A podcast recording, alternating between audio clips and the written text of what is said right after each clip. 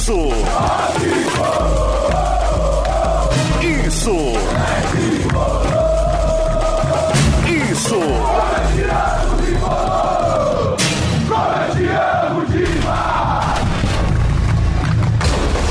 Isso é. Isso é São Paulo.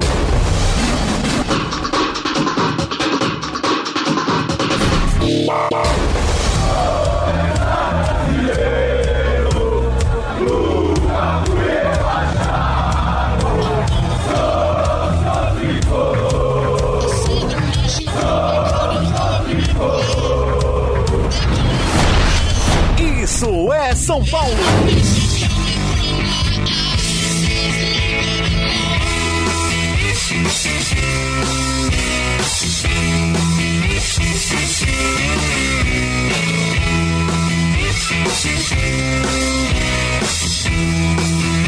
É isso aí, galera que acompanha o Isso é São Paulo. Nós estamos abrindo a nossa edição número 53. Quem diria, né? E vocês devem estar notando aqui a ausência do nosso apresentador oficial, Bruno Grossi, o nosso Gorocito, que não está nesta edição do Isso é São Paulo de podcast. E também vão sentir no decorrer do programa, vão perceber que o programa vai estar leve, não vai estar carrancudo, porque o nosso outro companheiro, o Ivan Drago, também não participará. Então não teremos muita polêmica, nem discussão, ninguém vai querer bater em ninguém, porque o Ivan, com suas opiniões nada modestas e sempre querendo causar confusão, fica de fora desta edição número 53 do nosso podcast semanal do Isso é São Paulo. Aliás, arroba Isso é São Paulo, você segue no Instagram, segue também no Twitter. E você vai poder acompanhar esse podcast e indicar nos seus grupinhos de WhatsApp através do Spotify, do Apple Music, do Castbox, do Breaker, do YouTube, do Google Podcasts, do Rádio Public e do Deezer. Olha em quanto lugar a gente está para que você acompanhe o Isso é São Paulo. Mas estamos desfalcados e ao mesmo tempo reforçados.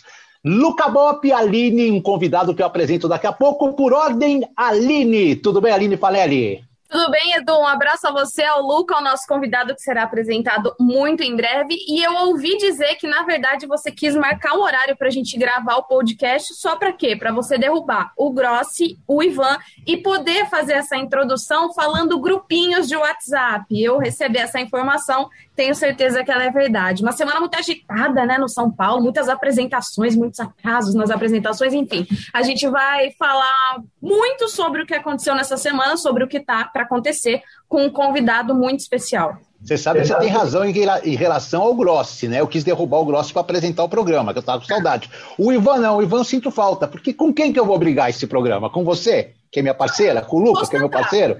Com o nosso, nosso convidado? Não, eu gosto de brigar com o Ivan. Então, não, o Ivan, eu queria que o Ivan participasse, né? Mas o grupinho de WhatsApp eu não posso deixar de fora, é a marca do Ivan, né? Luca Bop, e aí, tudo bem, Luquinha? Fala Edu, fala Aline, o convidado especial que eu não vou revelar o nome, prazer estar com vocês, prazer estar com esse convidado também, acompanho e admiro. É... Então não estava com saudade, né? Já fazia dois programas que eu não participava, ouvi é vocês, verdade. Senti falta, fazia muito tempo que eu não fazia um programa com a Aline, vai ser muito bom falar com São Paulo, quem sabe o último podcast antes do retorno do futebol, vamos especular, vai que esse é o último podcast que a gente faça nesse hiato sem jogos do São Paulo. Eu estou morrendo de saudades. Boa! E o nosso convidado de hoje, nessa edição 53 do Isso é São Paulo, por que ele está aqui com a gente? Primeiro, porque é um grande jornalista, tive o prazer de trabalhar com ele várias vezes na Zona Mista, acompanhando o São Paulo. E como o São Paulo hoje, essa semana, foi muito, vamos dizer assim, muito saltitante em nomes na sua categoria de, de, base, trazendo dois caras de um nome gigante, Alex Zizek. Nossa, Alex Zizek, se fosse para o time profissional no auge de suas formas, colocaria o São Paulo aí numa, num patamar jogando bola excepcional, né? Melhor time do Brasil, sem dúvida nenhuma. Mas vieram, com a sua contribuição de ex-atletas, ajudar a base. Um como técnico do Sub-20 e o outro como coordenador da preparação de goleiros. Foi apresentado, inclusive, hoje, quinta-feira, que a gente grava o podcast, no caso Zete. E o Gabriel Furman, que está aqui com a gente, que vai participar, que conhece muito da base do São Paulo, jornalista e que acompanhou muito a base do São Paulo. Todos esses garotos que a gente está vendo atuando na base do, no profissional do São Paulo e que estão sendo vendidos, a gente vai falar aí, o Gabriel conhecia os caras antes da torcida conhecer. Gabriel, que prazer em tê-lo aqui no podcast do Isso é São Paulo. Tá tudo bem com você? Tudo bem, Edu? Muito obrigado pelas palavras, muito obrigado por me convidar aqui para participar do podcast, também mandar um alô para a Aline, para o Luca e para todos os ouvintes do podcast.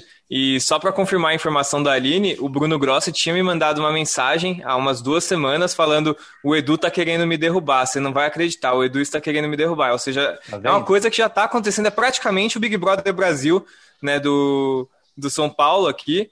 Então, o Edu, na sua postura de projota nesse momento, tentando Nossa. derrubar a Juliette, que é o Bruno Grossi. É, é isso que a gente está percebendo nesse momento eu preciso confessar uma coisa a vocês, e, vocês, e assim, quem estiver ouvindo vai até me chamar de ignorante com toda razão. Ah, eu, eu não sei. faço noção de quem seja Juliette eu Projota. certeza. Nem fora mas a Aline tal... entendeu. Não, mas nem fora do tal programa. Não sei nem o que eles fazem da vida, se, se são cantores, se são atores. Eu não faço a mínima noção. Se me passar na minha frente ou me falarem, pergunta de um milhão, o que faz Projota ou Juliette não, fora Projota do Big é Brother? Não, Projota tudo bem. Eu não sei, desculpa, não eu não acompanho. Ele, ele, ele, pera, ele, ele é vocalista do Iron Maiden? do White Riot, do Scorpions, do Def Leppard. Não é, então não conheço. É então o que ele canta não, não, passa longe do meu ouvido, entendeu? Pode ser o maior cantor do mundo e deve ter uma porção de fãs, mas se passar na minha frente um ou outro, o que fazem no programa e o que fazem fora do programa, o ignorante aqui não vai saber que, quem é, quem são. Aliás, eu assisti um só uma vez, que nós saímos de uma gravação aqui, porque ele tava uma discussão aqui que ia cair não sei quem, não sei o que. Eu falei, eu vou lá ver o final, porque o Brasil estava. Ainda falei, vai ser 98%. E foi o Brasil mesmo, tá lascado. É, ah, o Ivan imitou, né? O, o, Gil falando, eu tô indignado, tô indignado. É, o Ivan é, imitou, então, assim. Vocês são, é, são todos malucos, vocês são todos fãs dessa maluquice aí. Mas volta Bem, Gabriel, obrigado por você estar aqui com a gente. A gente tem muita coisa para falar. Eu acho que a gente já devia até começar se vocês aprovarem. Vamos falar um pouquinho das apresentações. O Alex e o Zete, então, vão trabalhar na base do São Paulo. É, o Alex é, trabalhou com os dois, trabalharam comigo na ESPN recentemente, né? Mas eu conversava bastante com o Alex. O Zete fazia mais programas de segunda-feira, era um dia que eu quase não estava lá, mas eu cruzei muitas vezes com o Alex. Eu tive o prazer de ver os dois jogarem. O Zete no São Paulo, inclusive, e o Alex na seleção, no Palmeiras, é, e no final de carreira, no seu último jogo pelo Coritiba contra o São Paulo, em Itu, um campeonato brasileiro. Foi a despedida do Alex do Coritiba. Foi um jogo lá em Itu. Coritiba ganhou de 1 a 0 de São Paulo e o Alex se despediu é, do Coxa naquele dia. Então vi muita coisa dos dois, mas estou muito curioso aí é, com o Alex em relação aos seus projetos, né? Se ele conseguirá trazer a sua inteligência tática em campo para os jogadores e para a formatação. E o Zete, embora ele tenha falado muito bem, a coletiva dele foi legal, eu não entendi muito ainda. Ainda não consegui entender, por isso vou pedir a ajuda de vocês qual vai ser a verdadeira função. Quer dizer, ele vai coordenar os preparadores de goleiro, mas ele vai estar no campo, não vai, vai estar de gravata do lado de fora vendo, vai estar no campo, mas não vai estar atuando. Enfim, quer começar, Aline? Quer começar, Luca? Gabriel, fiquem à vontade. Eu vou nessa porque eu fiz uma questão ao São Paulo. Porque, assim, o presidente Júlio Casares, na apresentação, apresentou o Zete como coordenador da preparação de goleiros, ou seja, dos preparadores de goleiros. Aí você vai da no base. site oficial. É, da base. Aí você vai no site oficial do São Paulo, está coordenador de goleiros. Para mim, existe uma ligeira diferença nessas denominações. Porque o coordenador de goleiros pode passar a impressão de que é o cara que vai estar no campo, ao lado dos goleiros que estão sendo preparados e dos profissionais. Coordenador da preparação de goleiros me dá uma impressão mais próxima do que eu ouvi nessa coletiva do Zete, que é a questão da metodologia, de como se preparar esses jogadores em todas as categorias de base. Então, pelo que eu acompanhei da coletiva, eu acho que essa é a melhor definição para a gente usar, o coordenador dos preparadores de goleiros do São Paulo. Eu acho, Edu, é, tem muito, muita gente questionando, muito torcedor que eu vi durante o dia, ah, tá se apoiando em nome, é, ah, porque é muito fácil ser populista. Essa é uma promessa de campanha do Júlio Casares. Então, desde o primeiro momento da campanha dele, ele disse que gostaria de retomar um projeto, de fazer um projeto com o Zete. E pelo que o Zete apresentou para a gente na coletiva, eu achei bastante interessante, especialmente naquele momento que ele diz que o São Paulo teve um hiato muito grande nessa formação de goleiros quando o Rogério Ceni estava no clube, porque ele não tinha uma sombra, porque ninguém era preparado para tentar tirar o lugar do Rogério Ceni. Todos eram preparados ou para serem reservas do Rogério Ceni ou para saírem do São Paulo. Então, isso, eu achei isso bastante interessante. O Zete é um cara que tem uma escola de goleiros, ele tem uma mentalidade muito boa. Citou que ele aprendeu também, até vou citar o que ele falou, que Veloso, Tafarel e ele tinham jeitos semelhantes de jogar. Então, eu acho que o São Paulo vai poder colher bons frutos desse trabalho que está iniciando. É, como ele disse, não é de um dia para o outro, claro, mas para mim foi uma boa iniciativa. Luca, é, o, o Márcio Aguiar, inclusive, antes do Luca, é um dos preparadores de goleiro da base que jogou no São Paulo ali meio entre a saída do Zete e o começo do Rogério Ceni. Aí realmente ele não teve espaço e acabou indo para o Grêmio e depois rodou até, até parar. O Márcio Aguiar é um dos preparadores de goleiros. É, na história, o Zete está nesse quarteto que defendeu o São Paulo aí por 40 anos. Valdir Pérez, 13 anos, Gilmar Rinaldi, 5, Zete, 6 e Rogério Ceni é, 16, 15, 16, 13, enfim, o Rogério é que eu não lembro direito. Mas foi um sequência de outro, aí no meio ali, às vezes aparecia um que jogava umas partidas, é, aí teve uma série de goleiros, mas ninguém, esses aí são os quatro aí que vieram de 73 até a parada do Rogério Senna em 2015. É, Luca, e aí, fala um pouquinho do Zete, e mais, né, assim, como ídolo, é, pelo amor de Deus, que eu vi o Zé pegar no São Paulo, nossa senhora, esse cara, se ele conseguir passar 50% do que ele foi de goleiro para os goleiros, é, é, eu só queria tentar entender, Luca, não sei se você pode me explicar, é, assim, os, os, preparadores já contratados, eles são de uma linha do Zé?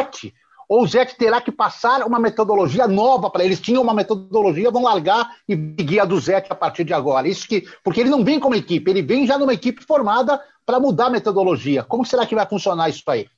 Eu, eu acho que o Zete tem as credenciais necessárias para esse cargo por duas razões. Uma é depois que ele parou de jogar, se não me engano, ele tinha uma escolinha de goleiros que ele fazia um Sim. trabalho. E eu me lembro que até na ESPN tem, tem uma ainda. matéria, tem ainda, né? Uma matéria ainda em que ele fala de, uma, de, um, de um é, de um lance é, técnico de goleiros que ele falou que caiu em extinção, que é o goleiro amortecendo a bola na mão, quicando a bola e segurando. Eu lembro do programa que ele falou isso e é verdade. E aí passaram clipes do, passou um clipe do Zete fazendo isso várias vezes e goleiros contemporâneos dele fazendo esse movimento. E ele falando, hoje em dia os goleiros ou espalmam ou seguram e tomam frango às vezes por causa disso e tal, e eles não amortecem a bola no chão e tal. Eu achei isso muito interessante porque é um fundamento de goleiro que o cara que tem muito conhecimento de causa que pode falar. Então, eu acho que, além desse conhecimento específico desse lance, ele deve ter uma série de coisas que ele pode é, falar para os goleiros da base do São Paulo, enfim, na formação deles, é, é, artimanhas, ali, atalhos de goleiros, que ele foi um cara fora de série.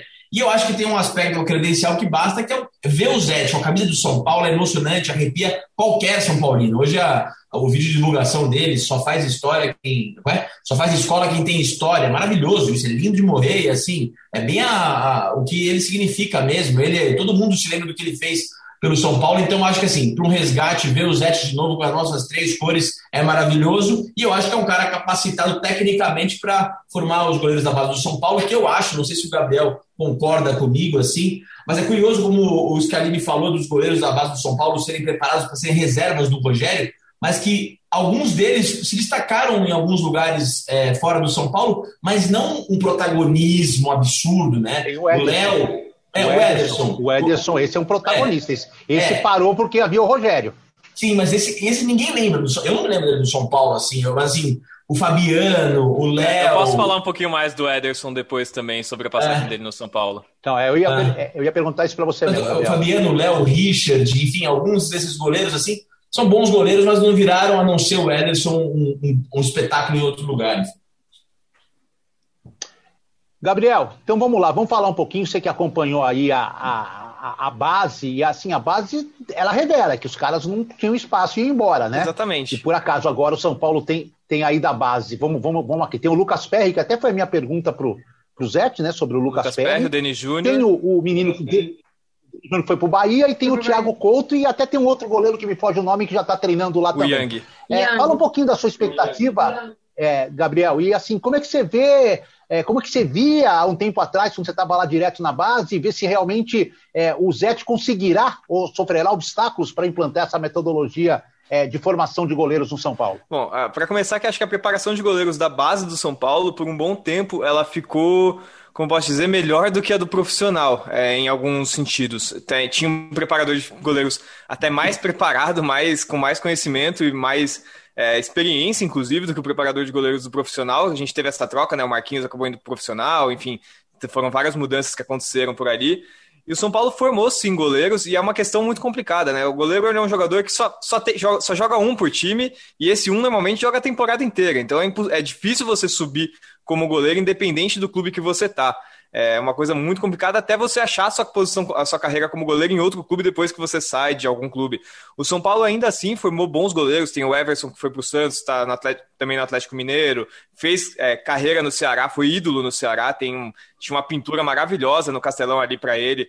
Então é um, é um goleiro que tem uma história. É, você tem o Fabiano, que fez sucesso fora do país, você tem o Richard, você tem o Léo, que também fez sucesso, conseguiu jogar, e o Ederson, né, que foi o caso que você citou, que é o caso mais, é, talvez mais alarmante por causa do nível que o Ederson tomou, mas o Ederson não, não chegou a de verdade ser formado pela base do São Paulo, né, o Ederson saiu no São Paulo é, na virada do 15 para o 16, né, quando ele ainda estava no Sub-15, ele era treinado por dois, pelos dois preparadores de goleiro da base do São Paulo, que eram o Toninho e o Marinho na época, o Toninho, que na época, inclusive, é, fez a ligação, ou ele ou o Marinho, um dos dois fez a ligação para levar o, o Ederson para o Benfica. Ele era um jogador que, pelo que eles relatam na base do São Paulo, ele estava acima do peso, ele não era um menino que tinha um biotipo típico do goleiro daquela época, mas ele mostrava um potencial, principalmente com a bola nos pés, e mostrava bastante reflexo, ele tinha uma habilidade. Então a projeção era usar ele no 17. Só que aí na virada do 16 pro 17, do 15 para o 16, olharam os goleiros que tinham ali, acharam que ele não estava no mesmo nível, acabaram dispensando ele e aí o Toninho fez essa, esse trabalho, ou o Toninho ou o Marinho, um dos dois fez esse trabalho de ligar para o Benfica e mandar ele para o Benfica, onde ele acabou se tornando aí um grande goleiro, fez o resto da formação dele em Portugal, depois agora foi para o Manchester City e fez muito sucesso. E é isso que você falou, é uma dificuldade muito grande você subir num lugar onde o Rogério Ceni ficou por 25 anos. Né? São 25 anos de Rogério Ceni. Eu mesmo tenho tenho 32 anos, né? Eu vi o Zete como goleiro, quando criança, ele era o meu ídolo quando eu era criança. Quando ele saiu do São Paulo, foi para o Santos, foi uma das grandes frustrações da minha infância, né? Eu comecei, eu fiquei triste de ver o Zete ir para o Santos quando eu era criança. Ficou com raiva do Zete. Ficou com raiva, Pô, como assim? E eu ainda era de Santos, eu era do Guarujá. Eu fiquei, não, agora eu tenho que torcer pro Zete no Santos. Você fica nessa. Eu fiquei mexido. Só voltei ao normal né, nessa situação quando eu vi o Rogério Ceni fazer o gol contra a União São João naquele jogo lá que eu, tá, eu lembro até hoje onde eu tava assistindo. Então, e aí, então desde então, cara, eu tenho 32 anos, eu só vi dois goleiros no São Paulo. O que não tem nada de errado, porque são dois dos maiores goleiros da história do Brasil. Mas essa é a grande realidade. A preparação não é ruim de goleiros no São Paulo. A gente tem três goleiros muito bons aí: o Lucas Perry, o Thiago Couto e o Denis Júnior. Inclusive, eu fiz uma entrevista com o Orlando Ribeiro, ex-treinador do Sub-20. Ele falou muito bem do Thiago Couto. E o Denis, que está no Bahia, e tenho certeza que vai ter algumas chances, porque a fase do Douglas Friedrich não é muito boa. Deve ter algumas chances para poder mostrar o potencial que ele tem. É um goleiro muito bom tecnicamente. E aí, mais para baixo, você tem o Young, que está treinando na, com profissional agora, um goleiro de muita estatura, que tem é um pouquinho desengonçado, porque ele tem realmente uma estatura muito acima da média, tem os braços compridos, até chama atenção por isso, e foi jovem, muito bem, né? bem jovem, então vai demora até o cara pegar o... Ninguém o, pegou? Ah, ah o Young é jovem. É. Opa, pode continuar.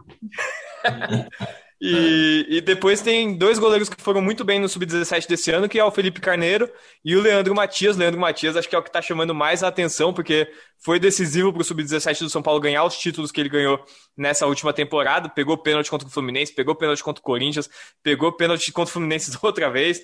Enfim, é, ele vem de uma. Assim que ele chegou no São Paulo no Sub-14, ele pegou 10 pênaltis numa mesma competição. É um negócio surreal.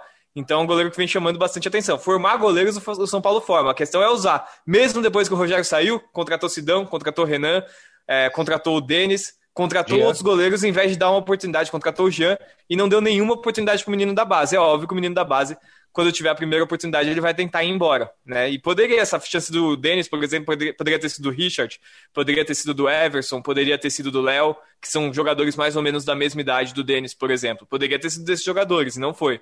Então, e se tivesse sido, né, aquilo que eu sempre falo, futebol não é só jogar bola, não é só ser bom. É você tem que estar no lugar certo na hora certa. Se eles tivessem tido essa oportunidade, de repente a carreira deles tinha, tido, sido, tinha sido bem diferente do que ela acabou sendo. E só para complementar, o que o Zete falou que ninguém, não tinha ninguém ali, as, eles eram formados para serem reservas do Rogério Ceni. O que ele quis dizer é que faltou um Ceni para o Ceni, porque o Ceni foi uma sombra e aquele cara que tentava tirar o Zete, né? Aquele cara isso, que, isso. né, que explorava Sim. e tal. E aí, na opinião do Zete, faltou esse Ceni para o próprio Ceni.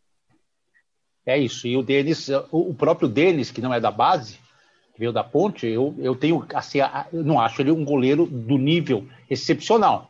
Mas eu acho que a frustração do Ceni ter demorado a se aposentar, foi adiando ano a ano, isso foi baixando é, o tesão do cara. E aí, quando ele, ele perdeu ali três, quatro anos que ele estivesse jogando em algum outro time em alto nível, ele teria se desenvolvido. Ele não se desenvolveu porque eu sei, ah, vou parar em 2012. Não, ah, agora vou em 2013. Ah, agora vou em. E só foi parar em 2015. E isso acho que para mim foi um dos problemas. Só lembrando que o São Paulo, Gabriel me ajuda, teve o Carlos Galo como preparador de goleiro. Inclusive, uma das Copas São Paulo que eu acompanhei, ele, era o... ele até veio para o profissional. Carlos, goleiro da seleção brasileira de 78 tudo mais, um baita profissional. E teve o próprio Haroldo, que da base foi trocado e, Exatamente, veio. O Lamonier ficou o Rogério falou: base. não quero mais o Rojas, traz o Haroldo, e o Haroldo veio e trabalhou com o Rogério no final de carreira do Rogério como preparador é, do time profissional. Vamos para outro outra apresentação da, da base, o Alex, né?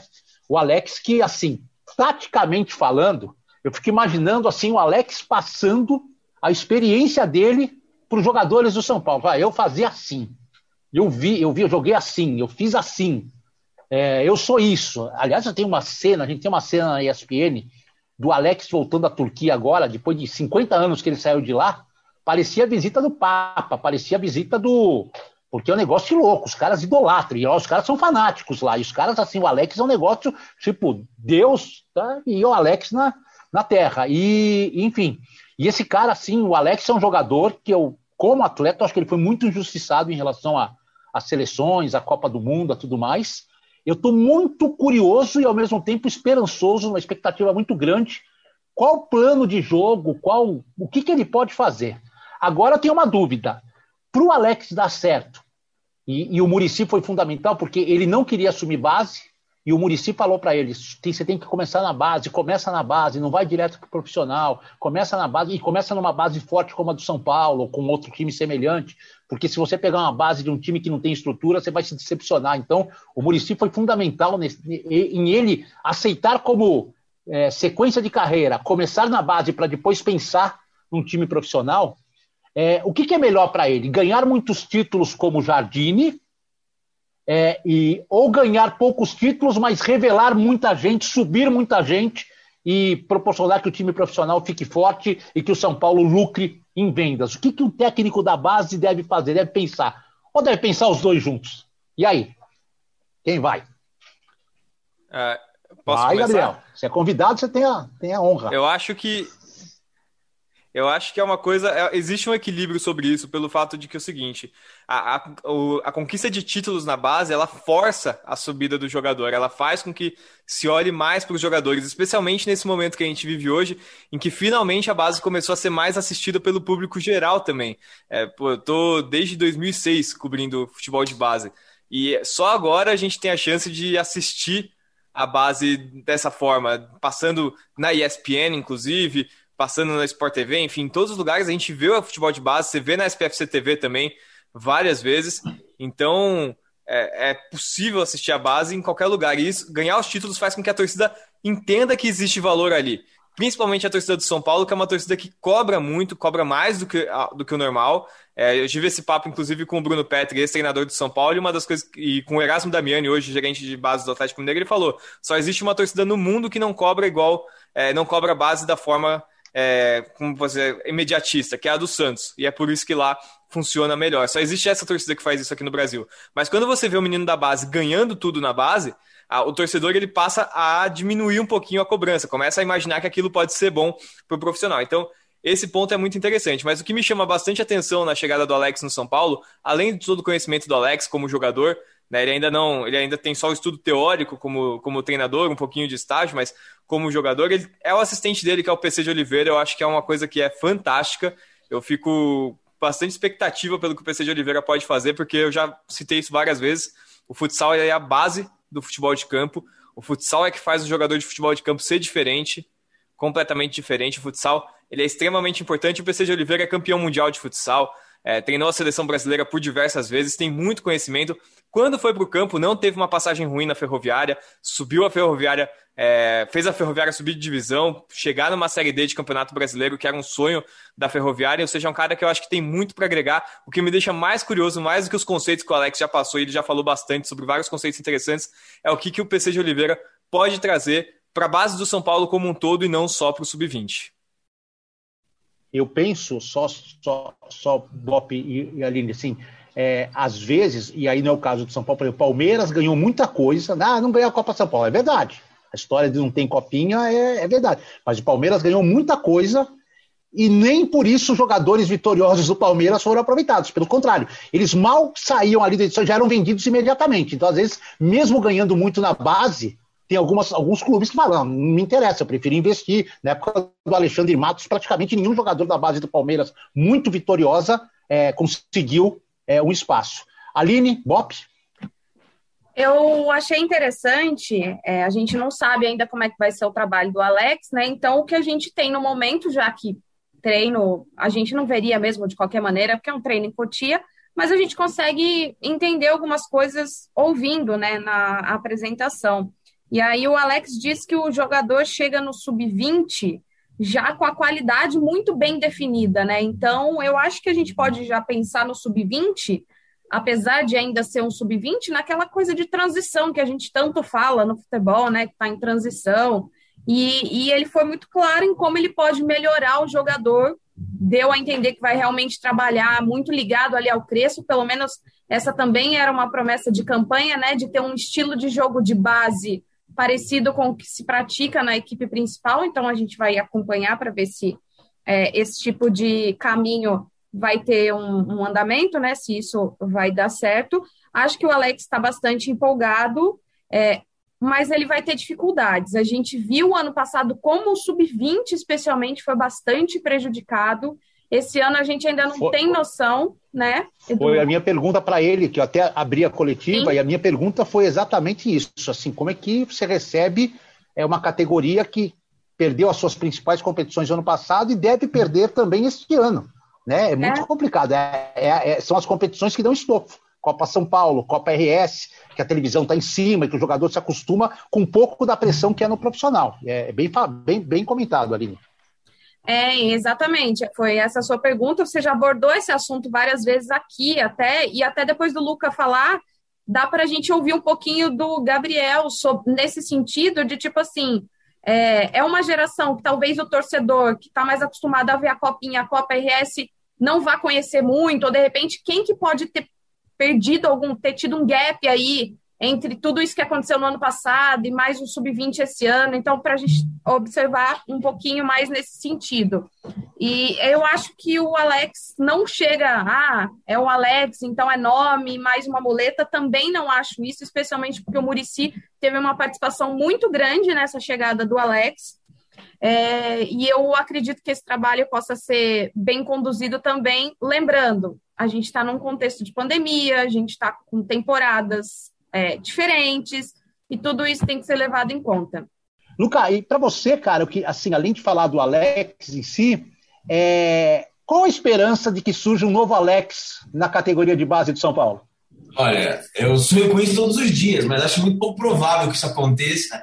É, o que eu fico feliz do Alex, não só pelo craque, concordo com você, justiçado na carreira, um craque, gênio, gênio, gênio, gênio, mas é que é um cara com um perfil completamente diferente do que a gente está acostumado, né? Um cara com visão, um cara com. É... Ele olha o futebol de um jeito muito sensível, de um jeito diferente mesmo. Isso é muito legal de ver o Alex. E assim, para quem sofreu na mão dele, como a gente sofreu, a gente, torcedores, sofremos com, com o Alex no Palmeiras e tudo mais, ver ele vestindo preto e vermelho e branco é maravilhoso. Então, assim, é, eu acho que, respondendo a sua pergunta diretamente, Edu, entre ganhar títulos e formar jogadores, eu, Luca Lopes, sinceramente, prefiro que forme jogadores, porque é, eu acho que, assim, todo o respeito, com todo respeito, mas o, o título da base é, é, é importante. evidente. Mas o torcedor do São Paulo quer saber de título profissional, jogador que renda no profissional. E vários jogadores vencedores da base não foram bem no profissional. Não é uma ciência exata, evidente. E jogadores que não estavam na base foram bem no profissional e tudo mais. Eu lembro do Lucas Fernandes, por exemplo, que era mega vencedor, o craque daquele time, campeão da Libertadores é, na base e tudo mais. No profissional nunca vingou como poderia e tudo mais. Então, assim, é, o mais importante é ser um jogador pronto mentalmente, às vezes fisicamente, enfim, um psicológico mais forte. Eu acho que nisso o Alex pode ajudar muito, justamente pelo perfil dele, que chegue no profissional e tenha a maturidade que esses meninos de hoje eu acho que já tem, sabe? Por exemplo, o Anthony, o Gabriel Sara, Luan. O Luan é um colosso de personalidade. É, Igor Gomes, enfim, esses caras são, me parece, um pouco mais prontos mentalmente e eu acho que o Alex, nesse sentido, pode colaborar muito. Então, eu acho que o mais importante para ele, e ele falou muito disso na coletiva, é formar jogadores é, que eles tenham é, estofo emocional para vestir essa camisa do São Paulo na transição de sub-20 profissional. Por falar em transição, vou fazer a transição do profissional pro profissional, da base para o profissional no nosso programa. É, mas antes, queria que o Gabriel só pontuasse aí. Em dois minutos, Gabriel, quais, quais as consequências dessa paralisação da pandemia? Se tem alguém, além dos que já subiram ali, que ainda podem ser vistos aí, ou se essa geração agora, o São Paulo deve esperar o Sub-17 desenvolver para pensar em pescar alguém lá da base? Eu acho que ainda tem como pescar alguém da base no sub-20, embora seja realmente uma geração esvaziada, não tem muitos atletas 2000, já perdeu vários 2001, vendeu Gustavo Maia para o Barça, vendeu o Felipe Morato para o Benfica, enfim, perdeu o Lucas Senna que não renovou, tem alguns jogadores 2000 que já saíram, Ricardinho que está no Grêmio fazendo um baita sucesso agora também pelo Grêmio, e assim por diante. A questão é que, de pandemia, o sub-20 é o menos afetado dos, das categorias, é a menos afetada de todas as categorias. Por quê? Porque ainda teve brasileiro, ainda teve Paulistão, ainda teve Copa do Brasil, é, torneios mais curtos, mas teve. O sub-17 também teve três competições para jogar pelo menos. O sub-15 e o sub-16 nem jogaram no ano passado. Eles nem jogaram. Então, quem mais vai ter problemas esse ano vão ser essas duas categorias. Principalmente o 17, que vai trazer os jogadores do 15 que não jogaram, e o 15 que vai jogar pela primeira vez em um ano e meio já, praticamente. Essas são realmente muito prejudicadas. No sub-20 ainda teve alguns torneios, a gente já subiu o Galeano, mas tem outros jogadores para olhar. Tem Ed Carlos, tem Paulinho, tem Antônio e Gabriel Falcão, que aparecem muito bem também no time. Ainda tem jogador para subir dessa geração 2000-2001 do São Paulo. Boa, falamos da base do São Paulo, de Alex Dizete, do que pode acontecer, mas a gente vai continuar agora na base, só que de uma forma diferente, a base que está no profissional.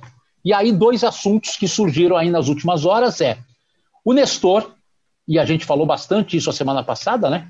O Nestor, é, até o que a gente falou aqui no Isso é São Paulo foi, foi ruim, porque é, tanto aqui como no, numa live que eu participei do Arnaldo e do Tirone, é, eu expliquei que estava difícil a renovação e nosso jogador, jogador acabou sendo xingado aí pela torcida, na rede social, discutiu com.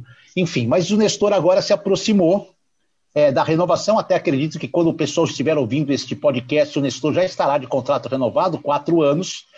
Por quê? Porque o São Paulo estava oferecendo, o São Paulo tem um método, uma metodologia já implantada há algum tempo, que é o cara que sobe no primeiro momento e não é assim fora de série, porque é difícil subir como fora de série, né? Ele vai ganhar o X. O cara que fica ali quatro, cinco, seis meses, um ano e começa a evoluir, ele passa a ser X mais Y. E o cara que consegue uma evolução a ponto de virar mercado europeu, ele passa a ser X mais Y mais Z. E os empresários, o Nestor, no primeiro momento, não estavam contentes com aquele primeiro X. Achavam que ele já tinha que estar num patamar acima, pular esse primeiro X. São Paulo contornou, tentou com o Raí, não deu, papá, o jogador mudou de empresário, mas agora a coisa alinhou, ele não vai, ele vai pular o primeiro X, mas não vai chegar no X mais Y, vai ficar no meio termo aí, uma, um X mais A, vai, vamos colocar assim, e vai assinar por quatro anos, com ganhos, com, com possibilidade, quanto mais for aproveitado, aumentando o salário, com uma multa estratosférica lá para vender, e o Nestor, inclusive, está sendo titular do time do, do Crespo nos trabalhos. Então, meninos, eu gosto, mas acho que tem que provar no profissional, eu gosto do que eu vi na base mas acho que tem que provar no profissional. Não dá para falar que o Nestor vai ser craque.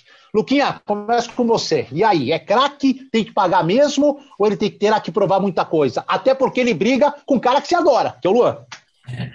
É, eu acho que ele vai ser craque, ele é muito talentoso, eu acho ele muito talentoso, muito mesmo. Assim. O hype em torno do Lisieiro, para mim, tinha que ser para ele, que ele é, para mim, o anticanhoto bom mesmo. Eu, para mim, eu acho o Nestor mais bola. É, mas acho que, assim, no profissional, se provou. Todos, todos os moleques. Ele é o que menos mostrou alguma coisa no profissional substancial, né? Ele jogou muito bem contra o Fortaleza no segundo turno do Campeonato Brasileiro, jogou muito bem mesmo, sofreu a falta que o Sara fez de falta, um golaço. É, jogou muito bem ali, mas depois não jogou mais com o Fernando Diniz. Agora com o Crespo no, no Paulista não foi nada que saltou aos olhos assim, mas eu acho ele bom jogador, talentoso. Tem talento para ser um craque, assim, né? Eu acho que ele, ele, é diferente. Mas precisa mostrar muito mais. Acho que o São Paulo se viu obrigado a ceder um pouco para segurar um cara que de fato é talentoso. Não seria meu titular agora, não seria mesmo. Acho que esse time do São Paulo provou no Campeonato Brasileiro que sem um volante de marcação ali no meio-campo, pode ter três zagueiros, dois, quatro, 25 zagueiros, o time fica frouxo no meio. No Fernando Diniz era assim, já se com o Crespo, o time vai ter uma capacidade de, de ser mais combativo no meio de campo. Sem o Luan, o time perde isso. Contra o Santos, o Luan entrou ali e participou de dois gols ofensivamente. É uma falácia que o Luan só serve para defender. É um cara que desarma no ataque e deixa o São Paulo perto do gol ali. No, São Paulo meteu 4x0 no Santos, ele participou de dois gols. Então, assim, para mim é Luan e mais 10 no meu time. Luan, Luciano e mais 9, vai. Eu acho que o Nestor, como titular, acho um pouco complicado depois da temporada monumental que o Luan fez e como tem jogado no começo desse ano também. Então, assim, acho boa a renovação, acho que vai ser jogador, mas talvez seja caro demais pelo que ele não apresentou até agora no profissional e o Luan é titular do time. O Aline, Nestor, Daniel Alves e Igor Gomes. Ou, ou ainda Nestor, Daniel Alves e Gabriel Sara. Embora o Gabriel, pelo que me contaram hoje, tem jogado como ala pela esquerda e indo muito bem, formando aquela sombra que tanta gente pede para o Reinaldo. Mas Nestor, Daniel e Igor Gomes, para a retomada do campeonato. É isso mesmo? Edu, se o Crespo acha que é, eu não vou discordar dele, não, neste momento, boa, uma vez que o Crespo boa. está vendo e a gente não, né? Sim, boa. a gente boa. não está vendo. Mas eu acho que assim, eu ainda sou um pouquinho ali do time do Luca, tá? Eu ainda gosto um pouquinho mais do Luan, mas é, não vou falar que é o Luan e mais 10 como o Luca. Por quê? Se o Crespo está entendendo que o time está fluindo melhor com o Rodrigo Nestor, eu gostaria de entender também e ver como o time está fluindo melhor com o Rodrigo Nestor. Com o Luan, a gente já sabe. A gente sabe que o Luan ele tem um encaixe e que o time joga de um jeito com ele, que ele é sim importante ofensivamente e é um cara que dá uma proteção para a defesa, além da qualidade dele na saída de passe. Com o Nestor, para mim, eu vi pouco. Vi pouco ainda, acho sim que tem muito potencial por todo o conhecimento que a gente tem, por tudo que a gente sabe que ele apresentou nas categorias de base, e é isso que o torcedor espera dele. Então, se o querido prof, é, não é o prof, como é que o Alex chamou? Quem chamou ele? Mister, Foi tanta apresentação essa semana? Mister, o Éder, né? Mister. Isso, o Éder. Então, se o Mister tá optando, eu vou confiar neste momento no que o Mister vai colocar em campo. E aí, na prática, a gente vai começar a avaliar o que, que vai aparecer aí pra gente com essa formação que ele tá botando. Contra o Santos, ele tinha dito que tinha escolhido porque precisava de um time mais dinâmico. Mas também a gente precisa lembrar que aquele jogo, aquele clássico, teve um primeiro tempo sem futebol, foi um polo aquático no primeiro tempo, e aí no segundo o Luan acabou entrando, e aí o São Paulo goleou. Então, por isso que eu falo que eu preciso ver mais dele. Ô Gabriel, eu queria que você. Eu, eu acompanhei muito a base ali, porque eu fiz duas Copas São Paulo seguidas, então peguei toda aquela geração que, do vice-campeonato com o Flamengo depois do título. Mas é, o Nestor eu vi pouco na base, eu vi pela TV a última Copa, eu não vi essa Copa em loco. É, o Nestor faz bem o primeiro volante, ou ele está sendo o primeiro volante porque atrás dele tem uma linha de três zagueiros. Fala um pouquinho se essa é uma característica do Nestor ou se você vê ele jogando um pouquinho mais adiantado, talvez onde vai jogar o Daniel Alves. É, eu vejo ele jogando mais adiantado. Eu já falo, eu falo isso desde o sub-17. Para mim, o Nestor ele é um meia esquerda, ele não é um volante. Ele deveria ser utilizado mais como meia esquerda. É, formando a criação do jogo mesmo, fazendo os lançamentos, que é o que ele tem de melhor, a habilidade que ele tem para criar dinamismo para o jogo, que foi até como ele atua em alguns momentos com o Hernan Crespo, né? Ele jogava, na verdade, pela direita, o Sara pela esquerda, os dois no meio de campo. Até porque no Sub-17, né? O título Sub-17 de 2015 do São Paulo, né? São Paulo ganha a final contra o Red Bull, gol do Luan e tudo mais. O São Paulo trabalhava naquele time com o Luan de camisa 5, o Nestor de camisa 7, o Igor de camisa 8 e o Gabriel Sara de camisa 10. Ou seja, os quatro atuavam nesse time sub-17 do São Paulo, que foi campeão daquele paulista, também ganhou outros torneios, né? Enfim, campeão de Taça BH e tudo mais. E o Nestor jogando com os mais velhos. O Nestor, que é 2000, jogando com esses jogadores que eram 99, que é uma parte bem importante da gente citar também. Por isso que ele acha, né? Por isso que vem essa credibilidade dele mesmo e dos próprios empresários de que ele deveria ter um tratamento diferente em relação ao Igor Gomes, ao Gabriel Sara, ao, próprio Luan, que nunca tiveram esse hype todo que ele teve na base, né? Nunca tiveram essa mesma expectativa que o Nestor criou na base. Acho que é, essa foi a grande, a grande, o grande problema dessa negociação. Lembrando que o Nestor começou na negociação com a Elite Sports, né? Que até, até onde eu soube estava bem próxima de acertar. E aí depois ele mudou para o Renato Duprá como, como empresário dele e aí que o negócio começou a dar uma desandada, começou a ficar mais complicado, é, segundo as informações que eu tive de bastidores é, dessa negociação. Mas eu vejo, taticamente falando, o Nestor tem que jogar mais avançado. E eu acho que tem que jogar Nestor e Luan juntos. Eu acho que os dois jogam juntos. Acho que não tem o menor sentido tirar um jogador que é marcador puro, como é o Luan, e que pode ir mais à frente. Eu concordo muito com o Luca, ele tem que pisar mais na área. Quem acompanhou ele no Sub-17 viu várias vezes o Luan chegando de trás para bater de primeira. Ele fez vários gols assim na base. E é uma coisa que eu conversei, inclusive, com o Orlando Ribeiro essa semana. Ele falou: tenho que falar para o Luan pisar mais na área, para ele mais para cima, para ele chegar mais e confiar que ele tem essa habilidade. Eu concordo com o Luca nessa. Mas eu acho que para mim, Luan e Nestor jogam juntos. O Nestor é um meia de criação, o Luan é um volante. São dois jogadores diferentes. Eu fiquei aqui pensando onde colocar o Daniel Alves se os dois jogarem juntos, né? Porque não será como meia de, ar de armação, porque essa é a única posição que o Daniel não treinou com o Crespo, foi fazendo meia de armação. Ele treinou de volante, até já jogou, numa das partidas de volante, e treinou como segundo homem é, de, de meio campo, ora com o Luan, ora com o Nestor, e, e, essa hora mais próxima com o Nestor, mais do que o Luan. É...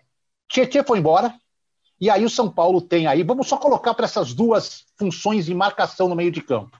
Luan, Nestor, Daniel Alves, Lisiero, Hernanes, vão me ajudando, Gabriel Sara, William, Igor, quem?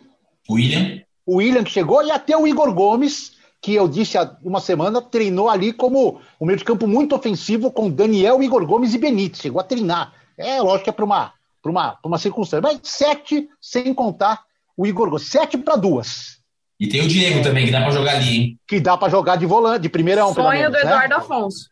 É, que eu gosto, gostaria de ver. Mas agora acho que com o Nestor acertando, acho que o, o Diego. O Edu viu não... na copinha e realmente o Diego de volante é um é. jogador que, até melhor do que na zaga. E eu também acho. Eu também acho. Mas enfim, então chegamos a oito nomes para duas posições. Oito nomes para duas posições. É, precisa contratar alguém para substituir o Tietchan?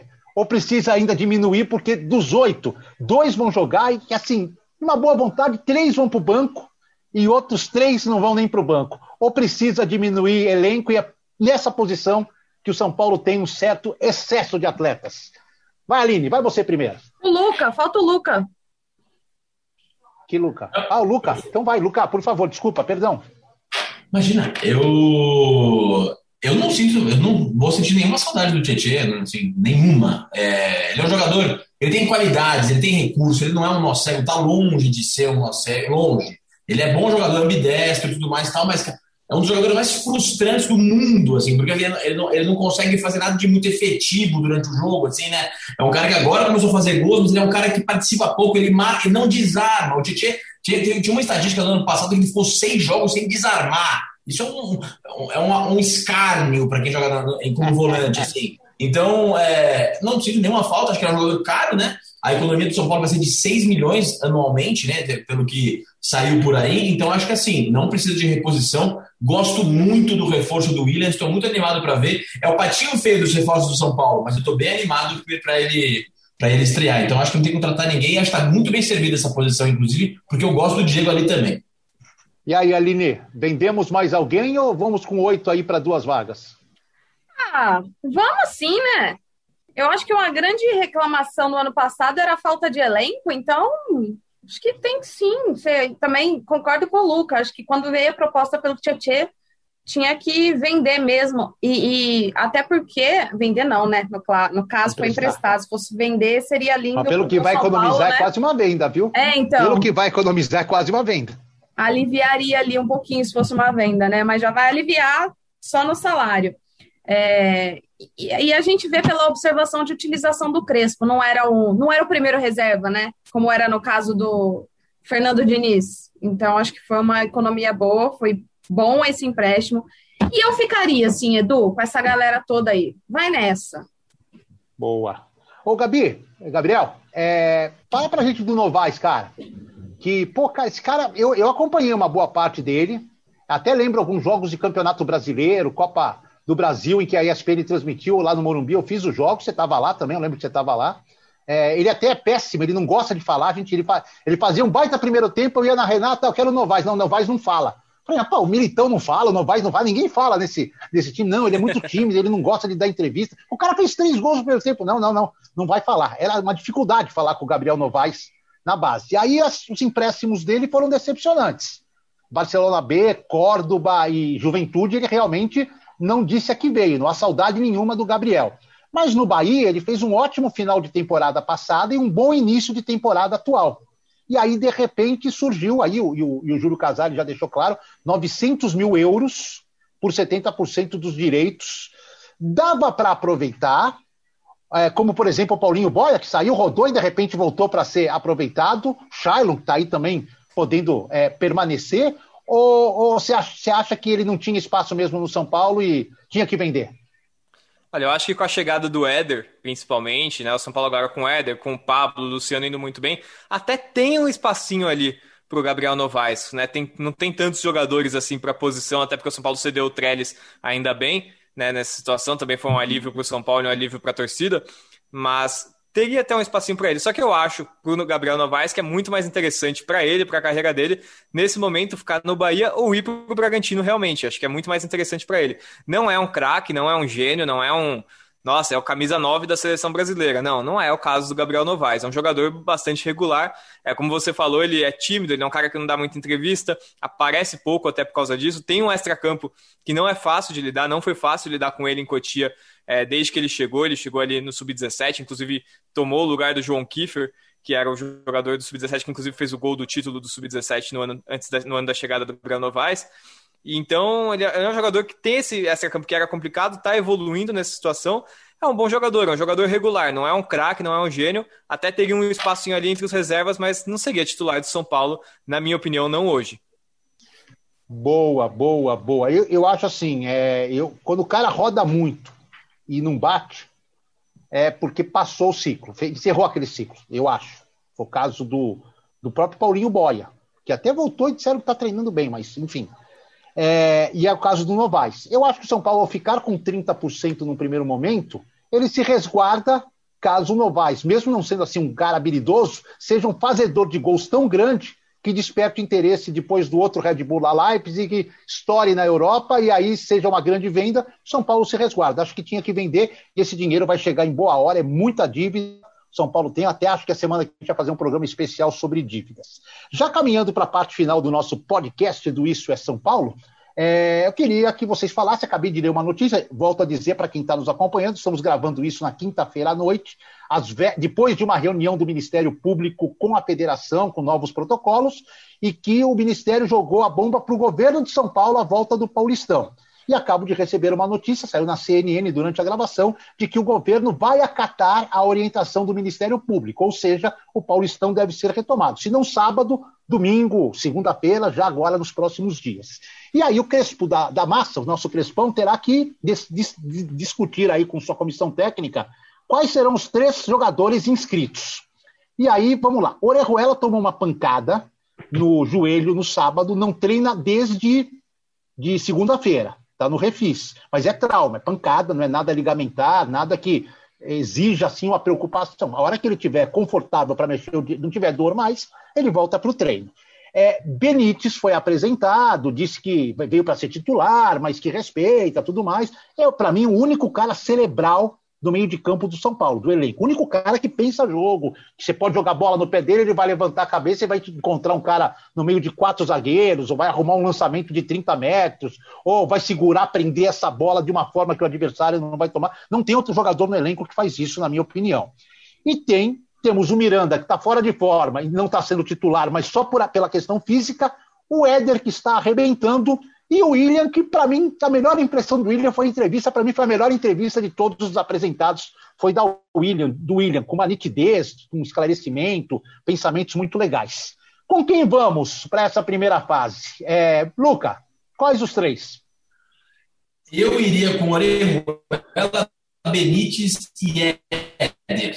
Eu iria com esses três, porque é, eu acho que o Miranda Ainda mais que vai ter essa loucura de um jogo a cada dois dias, três dias, colocar o Miranda nessa, vai ser expor o Miranda, ele não está pronto fisicamente, resguarda ele, é um ídolo gigantesco, um cara com uma idade mais avançada, eu resguardaria o Miranda. O William também, justamente por esse inchaço na posição, tem bastante gente para substituir naquela, naquele setor, eu acho que ele também pode ficar, não precisa entrar nessa primeira fase. E eu iria com o Orejuela, porque o Igor Vinícius não acho que né, tem, tem que ter o, você ser reserva, porque eu acho que o Orejuela é mais bola do que ele, é um jogador com perfil diferente que o São Paulo precisa. O Beniza, eu concordo 100% com você, dúvida até um coração com a mão aqui, porque eu acho também é um jogador cerebral, diferente, criativo, que vai ser importante para o São Paulo, vai ser legal ele entrosar. E o Éder, porque também acho que o Pablo, embora tenha começado bem a temporada, não é exatamente um jogador muito confiável. Eu acho que Luciano e Éder vai acabar sendo é, inevitavelmente a dupla titular. Então eu iria com Orejuela, Benítez e Éder agora para escrever no Paulista.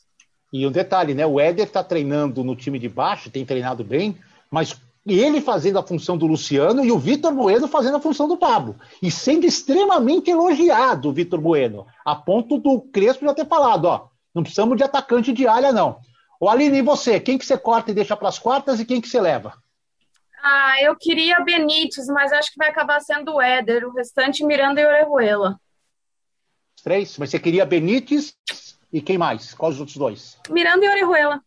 Você tiraria, deixaria o Éder para depois? Na verdade, eu acho que assim, Edu, é, vamos, suponhamos, é que a, a, gente não sabe quando as pessoas vão ouvir esse podcast, né? Então pode ser que tenha jogo no fim de semana, pode ser que tenha só na semana que vem. Quem é que está pronto para jogar? Então vamos supor, ah, o Éder, o Éder. Então você pronto. usa uma vaga, o Éder está muito bem, usa a vaga e deixa as outras duas. E aí vai. Vai, vai escrevendo aos é, poucos. Vai, vai escrevendo aos poucos até, até, o último dia de inscrição. Bom, pode é. ser, boa ideia. Gostei. Gostei. Gabriel, quem que você, coloca na lista? Para mim tem que ser o Éder em primeiro lugar. Acho que o Éder, como você falou, é o mais pronto dos jogadores. É, é uma posição que realmente é carente ainda do elenco. Como a gente falou, tem o Luciano, o Pablo e o Éder para jogar ali. Agora o Vitor Bueno aparecendo. E é muito bom lembrar que o Éder no Jiangsu Zunin jogava com um parceiro móvel de ataque, né? Então era assim que ele funcionava e assim que ele teve nove gols e onze assistências, assistências e nove gols e por assim e assim por diante. Eles foram muito complementares. Então o Vitor Bueno talvez tenha se encaixado nesse esquema com o Éder justamente por isso, porque não é um jogador que fica parado o tempo todo. Isso vai encaixar também muito provavelmente com o Luciano. Então para mim o Éder tem que ir em primeiro lugar. Eu colocaria o Benítez, embora eu acho que para essa função de meio armador é uma coisa que eu acredito que o que o Crespo possa estar pensando é ter o Nestor para fazer essa função também, e nunca é demais ter dois meio armadores no seu time, pelo menos para quando você precisar. E o outro seria o Orejuela, acho que o Orejuela tem que, tem que ser inscrito também, não tem jeito. O Igor Vinícius, é, infelizmente, ainda não rendeu o que se espera dele, é um jogador em crescimento, é um jogador que está buscando o seu espaço ainda, e é uma das posições que o São Paulo contratou para ser titular imediato, né? Você falou da entrevista coletiva do William, o que eu mais gostei na entrevista dele foi que ele chegou e falou: Eu não vim para ser titular. Ele, ele sabe exatamente a posição que ele está nesse time do São Paulo, ele sabe exatamente o que ele veio fazer. Eu vim compor esse elenco para deixar esse elenco mais forte. Eu não sou titular absoluto do São Paulo. Achei, achei de, uma, de uma humildade e de um, uma consciência muito grande da parte do William. É, a unanimidade em não escrever foi o William, nenhum dos três é, não escreveria o William. Eu também, eu também não escreveria, escreveria o William agora por causa dessa, dessa abundância de jogadores para a posição. E a unanimidade entre os inscritos foi o Orenjuela. E eu vou quebrar eu não escreveria o Orejuela. E vou explicar por quê. Porque eu acho que o Igor Vinícius dá conta do recado, num Paulistão principalmente, talvez uma Libertadores. E mais, o São Paulo pode, com a não inscrição do Orejuela, para que ele, ele veio machucado, terminou a recuperação, mas já tomou uma pancada, então que talvez ele não esteja ainda pronto.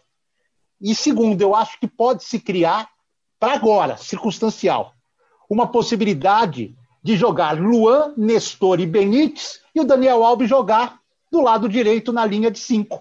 Você não escrevendo o Orejuela e o Igor Vinícius não indo tão bem. Então eu eu escreveria o Benítez, o Éder que a exemplo do Miranda não joga também há muito tempo, mas tem, aliás, me contaram que o Éder faz o tal do facão de uma maneira sensacional, que o Murici está é. encantado com essa história dele fazer o facão, caramba, que o cara fica.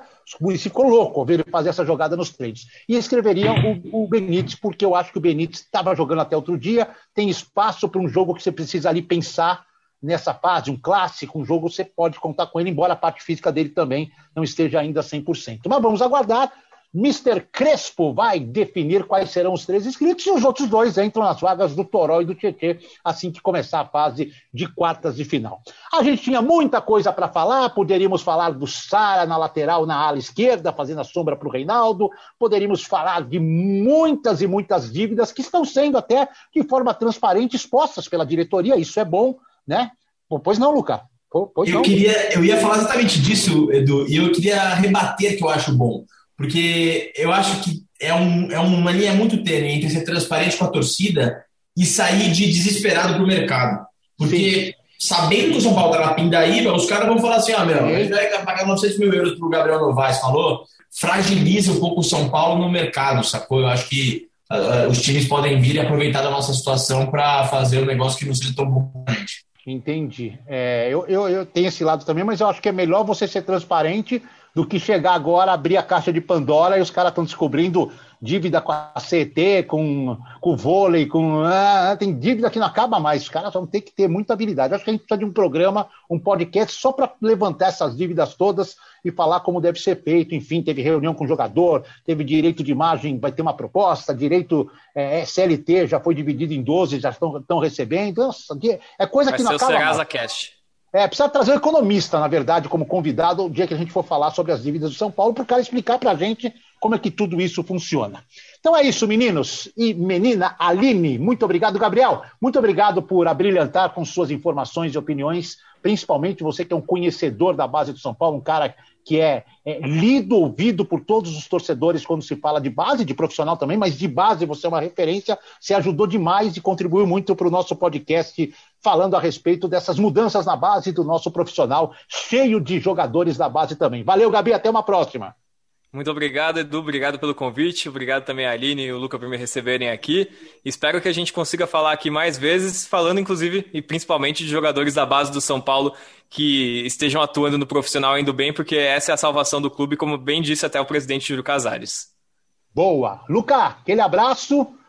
Tô querendo, sabe, uma previsão assim, quando voltar o campeonato, otimista daquele número de vitórias que você fez no ano passado. Que é Boa, não. Ah, Deu muito certo. É, mas agora, agora mudou a comissão técnica, mudou o esquema tudo mais. Então, acho que está faltando isso, Luca. Abandonei meus, meus instintos, né? É, tá faltando isso, Luca. E a gente fazer uma aposta, se der certo, você põe a cara do Pablo, alguma coisa assim. É, precisamos pensar. Precisamos pensar. O torcedor gosta disso, Luquinha. É, é, eu, eu tava falando, não sei se pegou aí, mas que eu fui traído, né? Pela minha. Eu, quando eu deixei de cornetar o Diniz, eu passei a sonhar ele veio e falou: não, não acredita em mim, toma seis vitórias seguidas, caramba, então é, eu não vou fazer mais nenhuma previsão agora. Se o São Paulo ganhar o próximo jogo, é, sempre o próximo jogo, é sempre o próximo jogo, mas eu estou muito otimista, eu acho que São Paulo com, é, com algum título. Boa, Luca. Aline, valeu! Valeu, até mais, gente. Até mais. Bem, você acompanhou mais uma edição, a de número 53 do Isso é São Paulo, que tem normalmente a apresentação do Gorosito, Bruno Grossi, que volta na próxima edição, que tem sempre o nosso repolho querido, o Ivan Drago, que hoje estava, digamos, com outros afazeres, estava preocupado, corre para lá, corre para cá e acabou não participando, que tem sempre a Aline Fanelli, que tem sempre o Luca Pop e que tem hoje nosso convidado Gabriel Furman, que abrilhantou demais o nosso programa. Os grupinhos de WhatsApp estão saltitantes também, todo mundo divulgando Isso é São Paulo, e você vai poder divulgar aos seus amiguinhos nos grupinhos de WhatsApp que nós estamos no Spotify, no Apple Music, no Castbox, no Breaker, no YouTube, no Google Podcasts, no Rádio Público e no Deezer. Não dá para você falar que não acha a gente, nós estamos em todo lugar. Agora você tem que ouvir, dar sua opinião e indicar aos seus amigos. Voltamos na semana que vem. Grande abraço.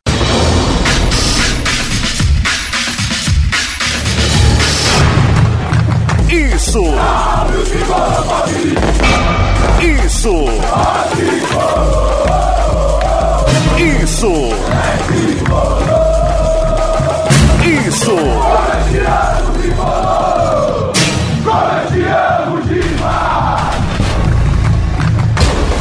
Isso é São Paulo! Isso é São Paulo!